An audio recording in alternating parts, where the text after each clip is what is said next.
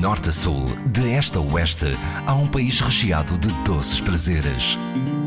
São Tentações de Portugal, com histórias para saborear na IRDP Internacional, com Adília Silva.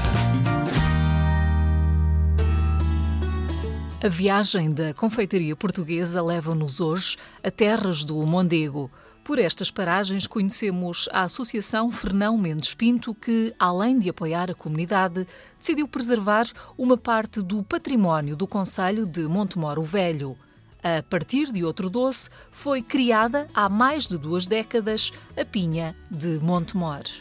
A pinha de Montemor apareceu eh, entre 1996 e 97, a patente foi registada em 1997 e surge na associação porquê? Eh, a determinado momento eram produzidas eh, na associação Fernão Mendes Pinto as espigas de Montemor, que é um doce mais antigo que é conhecido aqui neste concelho, e por algum motivo a instituição não conseguiu ficar com a produção da espiga. A direção que na altura estava a presidir a instituição entendeu que, apesar de não ter a espiga, poderia criar um novo doce, porque teria viabilidade e teria pernas para andar e daria nome ao próprio Conselho. E surgiram assim eh, as pinhas de Montemor. A sua forma, portanto, o molde foi tirado de uma pinha verdadeira, feita eh, a primeira em ferro e depois multiplicada nesta liga que hoje é utilizada. Tem duas formas, o macho e a fêmea.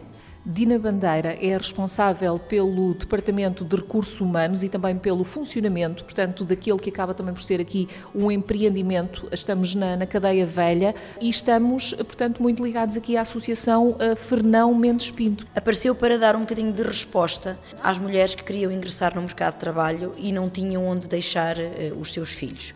Ao longo dos anos, a Associação foi quase que tendo uma peregrinação, quer em Montemor, quer noutros conselhos a nível nacional, porque já tivemos intervenção e temos a possibilidade de ter intervenção a nível nacional. Este nome de Fernão Mendes Pinto surgiu mais tarde, porque ele próprio tem um livro denominado Peregrinação, e nas suas viagens consta que ele terá estado em Montemoro Velho. Daí se ter optado por este nome, por este patrono para esta instituição. Esta área da restauração e da doçaria surge de uma forma paralela, mas agora com a importância deste doce que começa já a ser eh, muito conhecido. Como é que nós as podemos eh, descrever visualmente? A pinha de Montemor em si tem três tamanhos eh, distintos.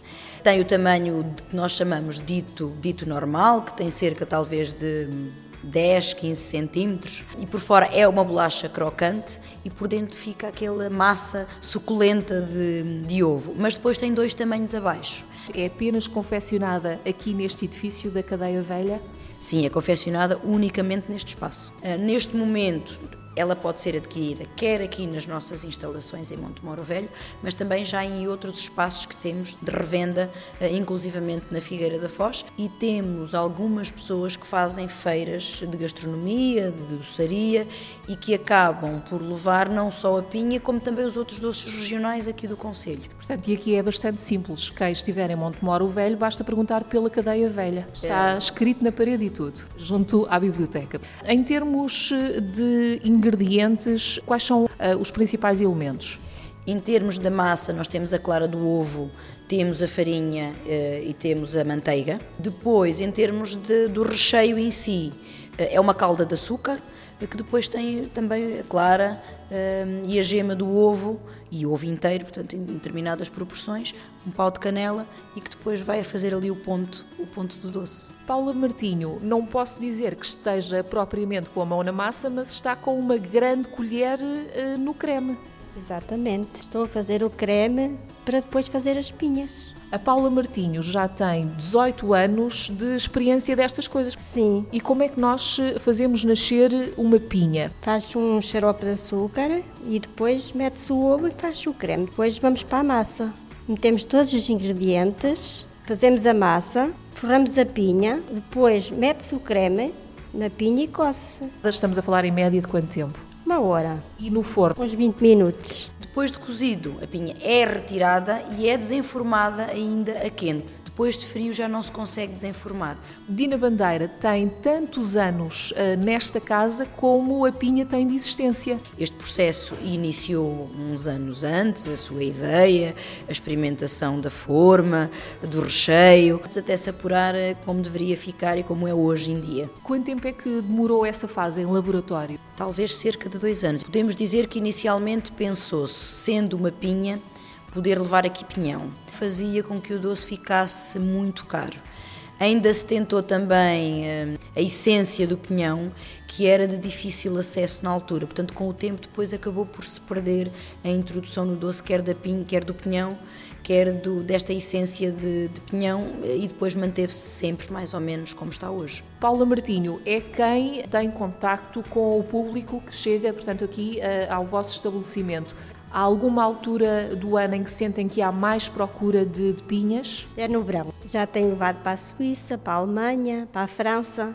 Vão muitas todas as semanas para, para as ilhas, para a Madeira e para os Açores. Vêm muitos imigrantes e depois passam por aqui e chama-lhe a atenção a cadeia velha. Então entram e vêm visitar, porque tem alguma história também.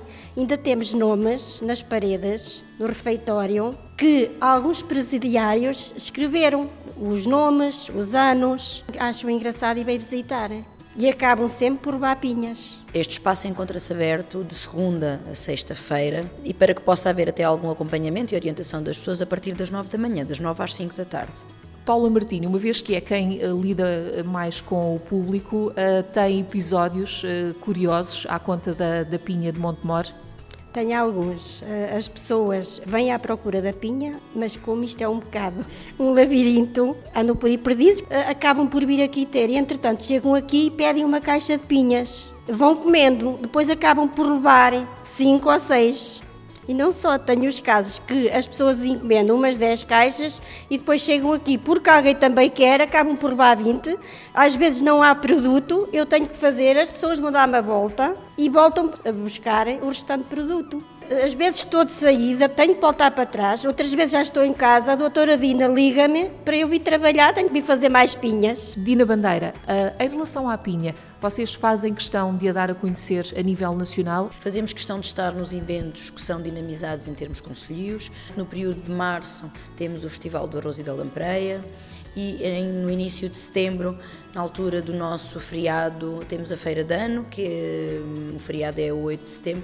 Em Coimbra hum, estivemos também na Feira de Santo Isidro, que decorre normalmente em, em agosto, e depois a nível nacional, através de outras pastelarias e de outros vendedores que fazem a representação da pinha nas eh, feiras gastronómicas. Diariamente, quantas pinhas é que saem aqui deste pinheiro? Nunca menos de 40 caixas. Uma caixa tem seis pinhas, à sexta-feira temos dias de saírem 80, 90 caixas.